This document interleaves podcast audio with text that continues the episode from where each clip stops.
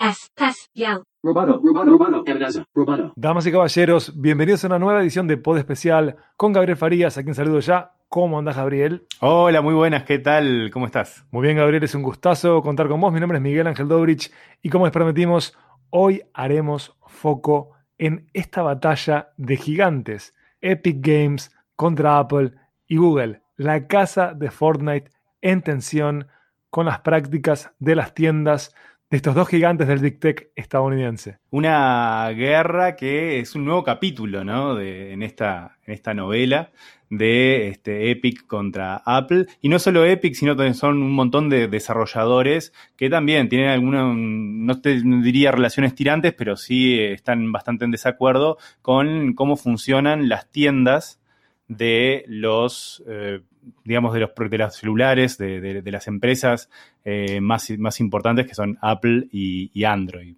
Google con Android, Apple con iOS y Google con Android.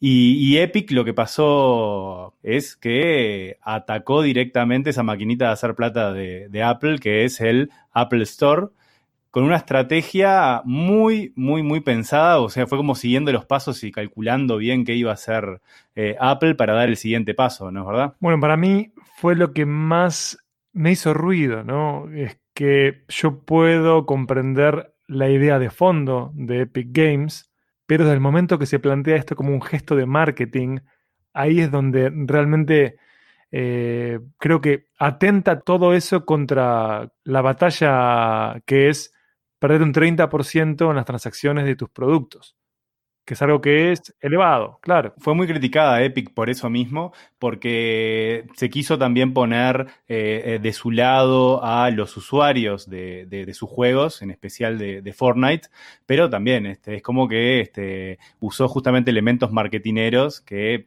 mm, no sé, hacen, hicieron un poco de, ruido también, porque no estamos hablando de una lucha de David versus Goliath, en este caso David sería Epic y Goliath Apple, sino estamos hablando de dos pesos pesados de la industria de, de, los dispositivos, de las plataformas y, y, de los juegos, ¿verdad? Claro, es Goliath contra Goliath. Claramente es eso lo que se está dando.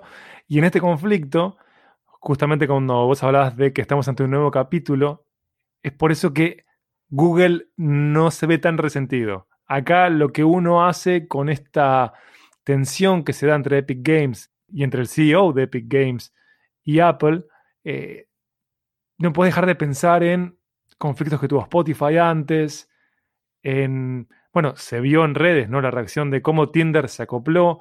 De hecho, según The Information, ahora se está buscando generar como una especie de alianza, de coalición en contra del Apple Store entre Epic Games, Sonos, Spotify, hay como casos gigantes, pequeños y medianos que ya han reaccionado contra eh, prácticas eh, que son complejas del Apple Store. Nos podemos hacer preguntas eh, de si nosotros como consumidores eh, y tal vez lo deje ahí, no, no voy un paso a más, eh, nosotros interpretándonos como ciudadanos, eh, solo podemos estar limitados en nuestro dispositivo móvil que compremos a una determinada tienda y no podamos nosotros instalar lo que queramos, ¿no?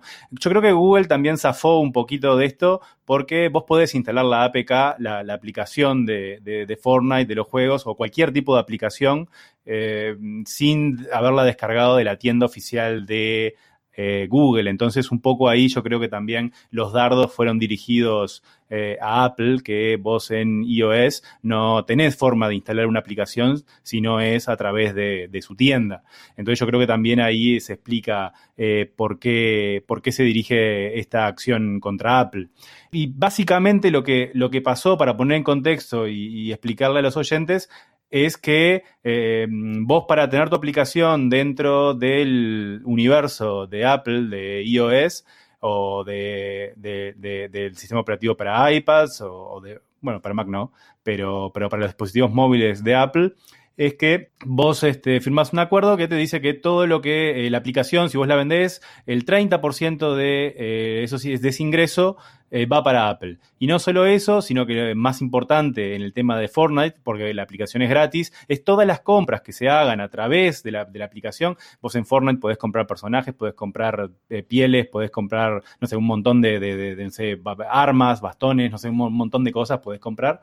Y eso es un negocio que de verdad yo cuando vi la cifra es salada la cantidad de, de plata que mueve esta empresa. Es por todo eso, eh, Apple que, digamos, básicamente para ponerlo en simple, es compras de aplicaciones y compras dentro de las aplicaciones, Apple se lleva el 30%. Si eso es justo o no es justo, bueno, es otra discusión y es algo que la sociedad debe, debe debatir, pero, y de hecho, la sociedad está, de, por ejemplo, en Estados Unidos, la sociedad está debatiendo en estos momentos esto, de si es justo o no, y, cuánto tiene que, que cobrar. Pero bueno, bien, yendo a las cifras, eh, por ejemplo, eh, el primer año de, em, de Epic, de, de, Fortnite en iOS, que fue el año 2017, generó mil millones de dólares en compras dentro de la aplicación. Mil millones de dólares. Estamos hablando que las transacciones de Fortnite en mobile son el 20% de la torta. Yo no sé si será el 10% de eh, la Apple Store y el 10% del, de Google Play, del store de, de Google,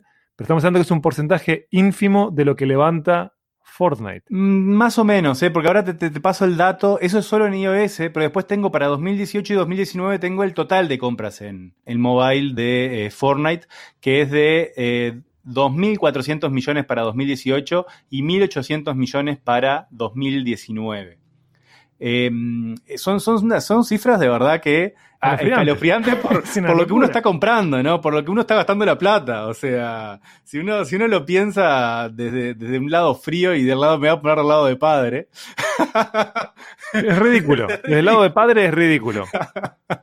eh, me, me, me encantaría. Es ridículo. Desde el lado del usuario, es hermoso porque estás personalizando, porque estás como volviendo más rico ese universo en el que socializás. Exacto. En concreto, lo que pasó con Epic y Apple la semana pasada fue que Epic eh, lanzó una actualización de Fortnite para iOS que permitía a los usuarios comprar la moneda virtual de eh, Fortnite fuera de eh, Apple, por lo que Apple no se estaría llevando ese 30% y le ofreció a los usuarios, a todos los usuarios nos llegó un eh, mailing ofreciéndonos comprar la moneda virtual con un 20% de descuento en la tienda de Epic eh, en Fortnite.com.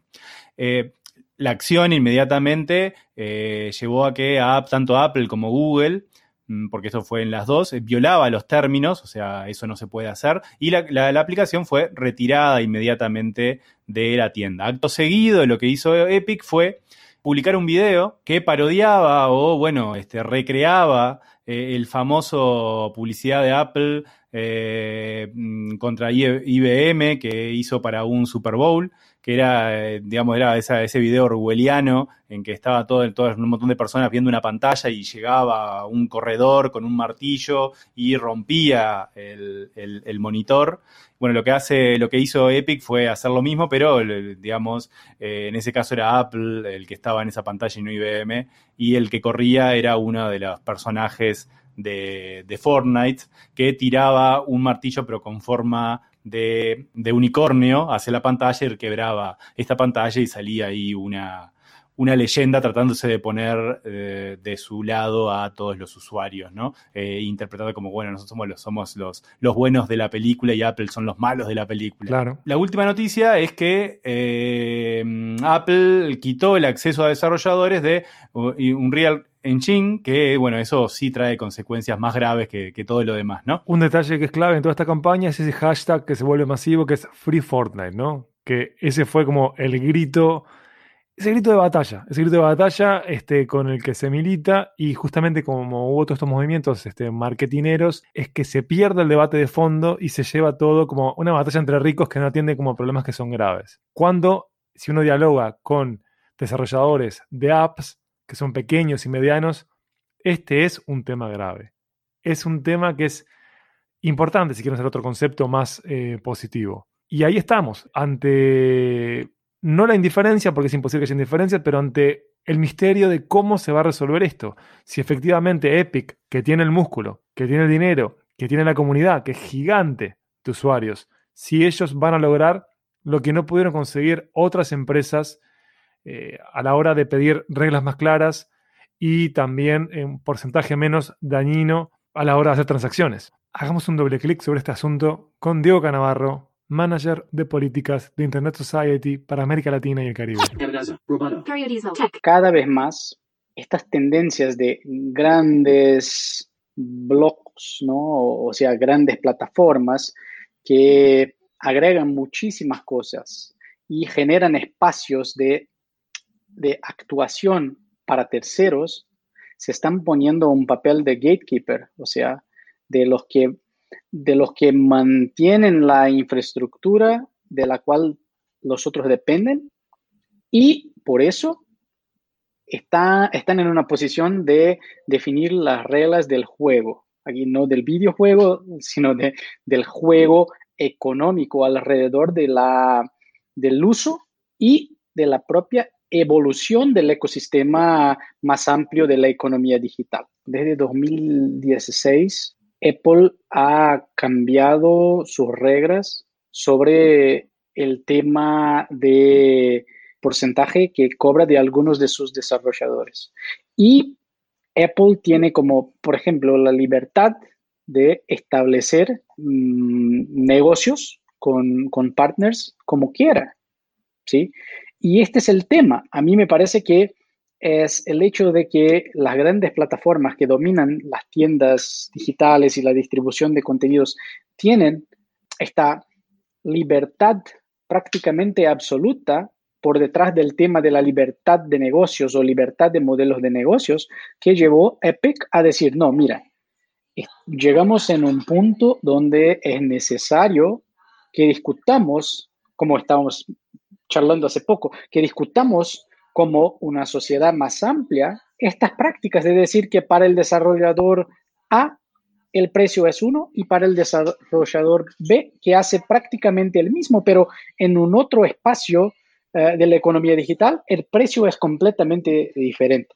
Y esto es un poco de, de lo que llevó el Congreso de los Estados Unidos a llamar las Big Techs para discutir, bueno, ¿Cómo explican que algunas prácticas para algunos agentes son direccionadas a este objetivo y las prácticas para otros agentes completamente distintos o diferentes son eh, dirigidas a un horizonte totalmente diferente? O sea, ¿dónde está ahí el tratamiento no discriminatorio?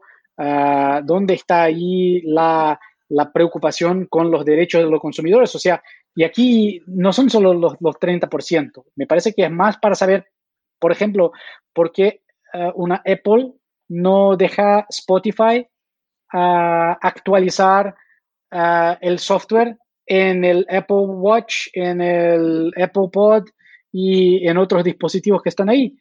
Porque Apple tiene también un servicio de, de, músicas que, que, está en la competencia de, de Spotify. O sea, me parece que volvemos a la pregunta, ¿qué es el mercado? ¿Cómo vamos a definir que la actividad de Apple o de Google en relación a un servicio de streaming de música o un streaming de, de videos es, es uh, leal o no cuando Apple y Google tienen sus propios servicios de streaming? Roboto. Las empresas que producen software en América Latina las empresas que producen videojuegos en América Latina tienen que recibir el mismo, el mismo tratamiento que una empresa que está en Europa. Mejor, tenemos que preguntar, ¿es, es razonable que los latinoamericanos como tú y yo queramos un tratamiento preferencial a las empresas de América Latina cuando sabemos que, por ejemplo, Brasil tiene algunas empresas de desarrollo de videojuegos que son tan grandes como Epic y sabemos también que algunas empresas que están ubicadas en Uruguay tienen capacidad de desarrollar cosas como las empresas que están ubicadas en el Silicon Alley en, en, Nueva York. O sea, estas son cuestiones que están por, por detrás del tema. Y ahí me parece que es obviamente una medida política de Epic que intenta llamar atención para estas cosas. No es solamente una cuestión de los 30% que pagamos o no pagamos, porque me parece que Epic puede pagar esta, esta cantidad de plata, ¿no?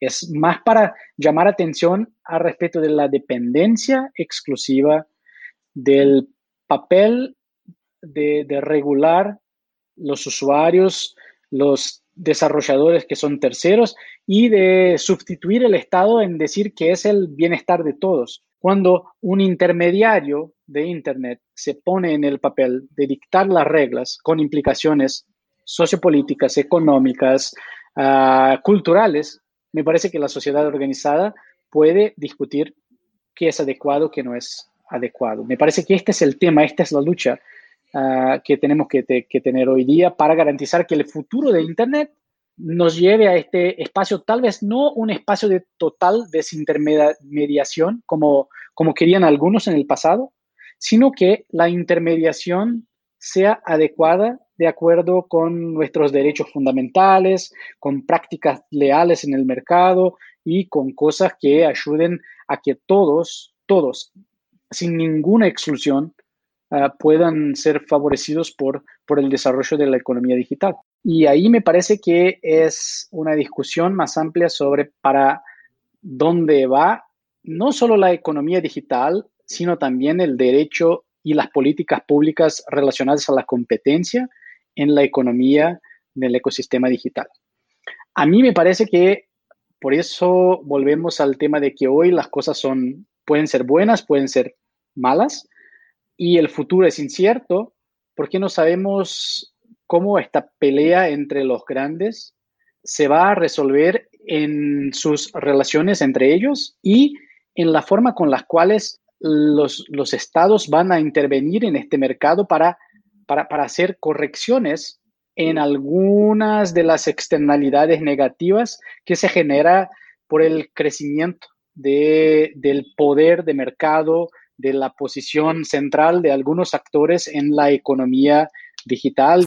Generalmente se habla de los aspectos negativos de la competencia, o sea, uh, por ejemplo, hay monopolio, nosotros dependemos de todo, de una plataforma para comunicarnos con nuestras familias, con nuestros amigos, para, para poder acceder a servicios, o sea, uh, unos 90% del mercado de, de móviles depende de dos tiendas en línea, pero hay cosas que son muy positivas, o sea, este, los grandes, las la plataformas generan siempre economías de escala que permiten hoy a cualquiera a mantener, distribuir contenidos en, en, escala global, cada vez una escala más amplia.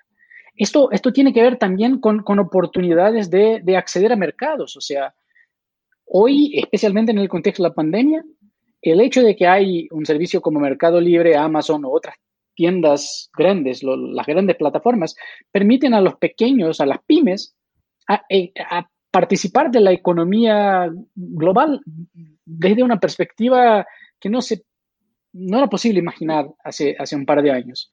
Al mismo tiempo, nosotros como ciudadanos estamos en un punto de saber que si el servicio, y esto es un poco de las soluciones que se están sugiriendo en algunos países europeos a respecto de, de, la concentración del mercado y otras cosas. O sea, si hay algunas plataformas digitales que son como estratégicas para, para, para el entretenimiento, para, para las comunicaciones interpersonales, para la democracia, o sea, nosotros como sociedad, generalmente organizados alrededor de instituciones políticas, tenemos que discutir cuál es el alcance del poder de una Apple o de un Google de decir que 30% es, es el valor, no sé, justo para que se pueda cobrar de un desarrollador de software.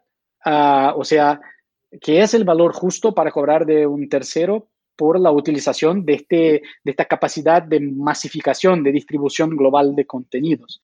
Hace poco se publicó un, un paper en esta Internet Policy Review de algunos investigadores de, del Oxford Internet Institute, donde ellos dicen, tratan del tema de la quiebra de las grandes plataformas, sea por intervención uh, regulatoria, sea porque el negocio falló, ¿no?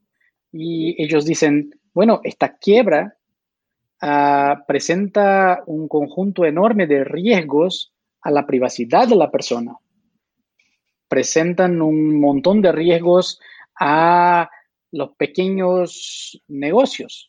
que necesitan de estas plataformas para funcionar. Por ejemplo, por ejemplo, ¿cómo garantizar que cuando una empresa cierra sus puertas, sus puertas, no se, no se va a dejar las bases de datos ser, vendidas en, subastas para cualquiera que, desee comprar las bases de datos que están ahí disponibles.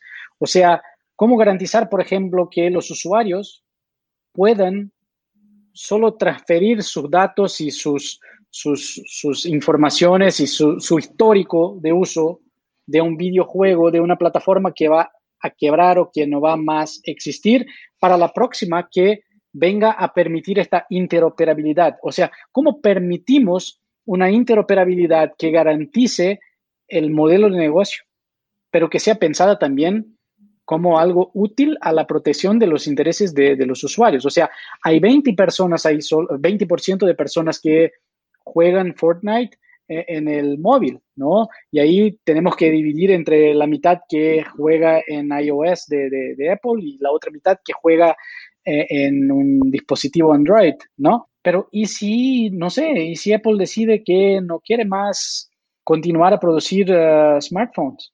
O sea, los usuarios que tienen un histórico de uso de Fortnite, ¿cómo van a quedarse si Apple no existe más mañana? tenemos la posibilidad de una migración del servicio de uno para el otro. O tenemos esta posibilidad de integración y de interoperabilidad entre las plataformas móviles y las plataformas de las consolas y, las computadoras o, no. ¿Cómo? O sea, me parece que este es el punto actual, Miguel, que, que te dice que es, que es un poco complejo, porque tenemos que pensar en estas cosas y tenemos que al mismo tiempo garantizar el potencial de innovación y de inversión que estas empresas tienen. Tenemos que garantizar el potencial de innovación de terceros que utilizan estas plataformas para, para construir cosas sobre ellas. Y tenemos que garantizar al mismo tiempo que toda y cualquier decisión política, sea ya sea de las plataformas o de los reguladores, esté alineada con el mejor interés de los usuarios. Para agregar a lo que, lo que decía Diego, mm, salió también el, el, CEO de eh, Epic, que es Tim Sweeney, salió a explicar por Twitter qué es lo que estaba haciendo, ¿no? y en un fragmento, en un tweet dice, no hay nada malo en pelear por el dinero. Trabajás duro para ganar estas cosas. Cuando lo ganaste, la forma en que se divide determina si tu dinero financia la creación de juegos o lo toman intermediarios que usan su poder para separar a los jugadores de los creadores de juegos. Lo que quiere este señor, lo que, por lo que está peleando, si, si, si, tomamos sus palabras, no es tanto la plata, que mismo por, los datos que, vos decías, Miguel, 20% de los jugadores de Fortnite están en, en mobile, eh, sí es verdad que se lleva una torta de guita, pero solo es el 20% de los jugadores. Es si no hay un tema eh, ideológico político eh, detrás que tiene que ver con cómo está planteado hoy el tablero del juego de la comercialización, la creación, comercialización, distribución de videojuegos. Y es algo que hoy va hoy está en pleno mutación, ¿verdad? Está cambiando totalmente de esto de que uno iba a una tienda física o una tienda virtual, se compraba un juego, lo descargaba, lo instalaba, lo jugaba. Ahora estamos en una nueva era donde los juegos los vamos a pasar a, jugar en la nube, ya no hace, y no importa el dispositivo físico que tengas, puedes tener una computadora, una consola, una tableta o un celular, vas a poder jugar el mismo juego en cualquier dispositivo y eso es gracias a dos tecnologías, te diría, una eh, Internet y la nube, pero otra y muy importante y es la que va a hacer posible esto es el 5G que tiene una latencia, esa, esa demora que hay entre que uno toma una acción y se responde del otro lado, eh, va a ser muy, muy baja esa latencia y eso va a permitir eh, que los juegos, digamos, puedan jugarse en, en la nube. Y para, para, pasarlo también en claro y que se entienda qué repercusiones tiene el cambio de modelo de negocio, es que vamos a pasar a un modelo de negocios tipo como uno consume música, como uno consume películas, uno va a consumir videojuegos. Es decir, uno entra, paga una suscripción a una tienda y accede a todo el catálogo de, juegos de esa tienda. Entonces, Apple está en pánico que esto se eh, imponga, porque mm, va a dejar de cobrar un montón de plata también porque no va a poder controlar lo que esté adentro de esas tiendas. Vos, por ejemplo, en iOS no podés, no, no, no podés instalar una tienda de un tercero, solo podés usar la tienda de Apple. Y eso está cambiando en el mundo de los videojuegos. Para Apple es distinto, ¿no? Apple dice, no, pero música y videos es una cosa, pero videojuegos son otra, dice, dice Apple. No es lo mismo, no lo pongamos todo en la misma bolsa. Lo que se dice del otro lado, que no, que todo va a ser eh, lo mismo de cómo se consume ese, contenido. Y el tema acá, yo creo que también es otra cosa que planteaba Diego, es el tema de los derechos que tenemos como consumidor y qué pasa si un día eh, Apple o no quiere más Fortnite, todo lo que yo invertí en Fortnite, ¿a quién pertenece? Si eso pertenece a Apple o pertenece al usuario. ¿Qué dice también Tim Sweeney al respecto? Dice, en el nivel más básico, luchamos por la libertad de las personas que compraron teléfonos inteligentes para instalar aplicaciones de las fuentes que elijan, la libertad de los creadores de aplicaciones para distribuirlas como deseen y la libertad de ambos grupos de hacer negocios directamente. Y acá se mete con un tema, te diría, que tiene que ver con la neutralidad de la red, si se quiere también, ¿no? ¿En qué sentido? En el sentido de que hoy para acceder a los juegos, el, modelo de negocios actual es que vos tenés una tienda y ahí, eh, una única tienda en el mundo y eh, todos los juegos los podés comprar a través de esa tienda, pero no directamente a la fuente. Pero ¿por qué yo como consumidor no puedo comprar directamente al creador los juegos? ¿Por qué? Si justamente en el mundo actual eso puede ser posible. Es más, yo qué sé, en el mundo del streaming, yo hoy, no sé, le compro directamente a Disney, le puedo comprar una película, que es un estudio. ¿Por qué no lo puedo hacer también en los videojuegos? Al mismo tiempo, nosotros como ciudadanos estamos en un punto de saber que si el servicio, y esto es un poco de las soluciones que se están sugiriendo en algunos países europeos a respecto de, la concentración del mercado y otras cosas.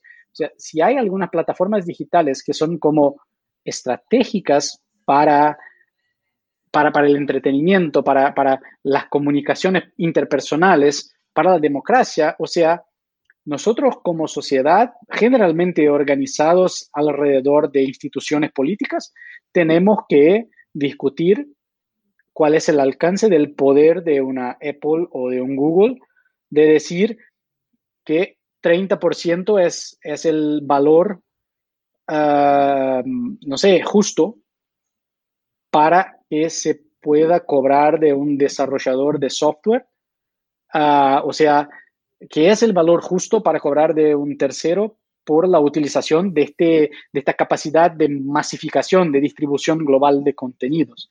O sea, eh, eh, el mismo pasa con otros temas, o sea, con la regulación del, discurso público, esto pasa también con este tema de, la moderación de contenidos ah, de, odio, de contenido de las fake news, o sea, bueno, perfecto que un Facebook nos dé espacio o un Twitter nos dé espacio a una herramienta de broadcast que puede llegar, bueno, no voy a hablar aquí de, de los filtros burbujas y otras cosas como eso, pero nos dan espacio a estas cosas para, para, para discutir, para participar de flujos de discusión política, para, para hacer publicidad de nuestras ideas, para defender nuestras ideas. Cuando un intermediario de Internet se pone en el papel de dictar las reglas con implicaciones sociopolíticas, económicas, ah, culturales, me parece que la sociedad organizada puede discutir qué es adecuado, qué no es adecuado. Me parece que este es el tema, esta es la lucha ah, que tenemos que, tener hoy día para garantizar que el futuro de Internet nos lleve a este espacio, tal vez no un espacio de total desintermediación como, como querían algunos en el pasado, sino que la intermediación sea adecuada de acuerdo con nuestros derechos fundamentales, con prácticas leales en el mercado y con cosas que ayuden a que todos, todos, sin ninguna exclusión, ah, puedan ser favorecidos por, por el desarrollo de la economía digital. Y el tema acá también, eh, porque hemos hablado a lo largo de este capítulo, que Apple le, Apple le cobra a todos los desarrolladores un viaje del 30% por distribuir su contenido, eh, su, su, software a todo el mundo, ¿no? El tema es que si eso es verdad, ¿no? Porque nosotros tenemos, hay casos que podemos enumerar que, que, ponen un poco en jaque esa, esa premisa, ¿no? Por ejemplo, Spotify tiene acuerdos con operadoras telefónicas, compañías telefónicas, compañías de eh, principalmente compañías eh, telefónicas, en que uno le paga a la compañía telefónica la suscripción y podés este, usar Spotify, la versión premium de Spotify. Eso es algo que se da también con, el video, claro, con el video on demand. Es, Exacto. hiper normal que en varios mercados que vos si te pagas tal plan que puedas tener Hulu, Disney Plus, eh, Netflix, lo que sea. En el caso uruguayo, que nosotros somos de Uruguay, somos de Montevideo, hubo un momento en el que pagando tu servicio con Antel tenías X cantidad de meses que eran gratuitos con Netflix. Eh, creo que hubo también este, planes con Spotify, ¿no? Sí, sí, el plan con Spotify continúa y, por ejemplo, con Netflix sé que hay con Movistar, por ejemplo. Mm. O sea, es totalmente frecuente. Incluso estamos hablando de esas dos, pero también qué pasa con el software puro y duro, ¿no? Las suites eh, de Adobe, de Adobe, Creative Cloud y Office eh, de Microsoft también vos podés tener una suscripción a esos dos servicios que le pagás directamente a Adobe o le pagás directamente a Office, a Microsoft, y podés usar la aplicación directamente sin haberla comprado en el App Store de, eh, de Apple. Lo mismo también pasa con Amazon Prime Video, que vos tenés, vos no le pagás nada, un peso a Apple, sino que lo pagás directamente a Amazon. Y bueno, y Apple dice que sí, bueno, pueden llegar a tener acuerdos directos con eh, determinados, determinadas empresas, ¿no? Hay excepciones también a la regla. Entonces, voy a ser redundante, lo que estamos viendo es que hay una cantidad que es enorme, acá pusimos pocos ejemplos, de cómo hay actores que ofrecen sus servicios en más de, por más de una vía, y ahí no hay conflicto de intereses ninguno. Bueno, de hecho, del otro día se encontraron como quiebres de prácticas de Disney Plus en la, en la App Store de Apple y no hubo consecuencias ninguna. Así que eh, claramente el tratamiento como suele pasar en todas las ramas de negocio, no es el mismo para todos los actores. Ahí importa obviamente el peso de la compañía y también el vínculo estratégico que tenés con la compañía. Y desde ese punto de vista yo te digo que eh, lo que en un principio me hacía ruido de Epic, que era, ah, no, esto este, no, no es que queremos lograr un trato uno a uno para nosotros, sino queremos cambiar el modelo de negocios, queremos cambiar cómo eh, eh, Apple está grabando la actividad de los desarrolladores. Ahí te digo, quiero una lanza por, por Epic en ese sentido, ¿no? Porque claro, Epic tiene el tamaño de, todos estos, de todos estos actores que estamos nombrando, porque podían llegar a un acuerdo eh, eh, entre las dos empresas, yo creo. Cosa que no pasó y no va a pasar eh, absolutamente, ¿no? Perfecto. Entonces, quedan todos invitados a escuchar la entrevista completa con Diego Canavarro, que es el gerente de políticas de Internet Society para América Latina y también el Caribe. Él delegó con nosotros de manera no oficial, es decir, como académico, como pensador de Internet, en la entrevista de No, con él vamos a hablar de Clean Network, de esta noción que puede reconfigurar, que puede básicamente dinamitar la arquitectura de Internet. También charlamos sobre las potencialidades de los videojuegos, de qué es un videojuego, que ha sido una pregunta que ha estado permanente en Pod Especial. Ya hay como tres ediciones en las que, que está eso como latente. Como siempre, ha sido un gusto charlar con vos, Gabriel, que es arroba Farias Tuitea en Twitter. Los invito a que lo sigan porque Gabriel es una cosa en Twitter. te tengo que afilar para el final. Arrasadora. es increíble. Yo soy Miguel Dobrich. Todo el mundo se marea por cómo se escribe Dobrich, pero es como suena, con B larga, R I C H. Así que nos pueden seguir por ahí. Muchas gracias por habernos acompañado. La seguimos por el pod especial y amenaza roboto. Hasta la próxima. Hasta luego.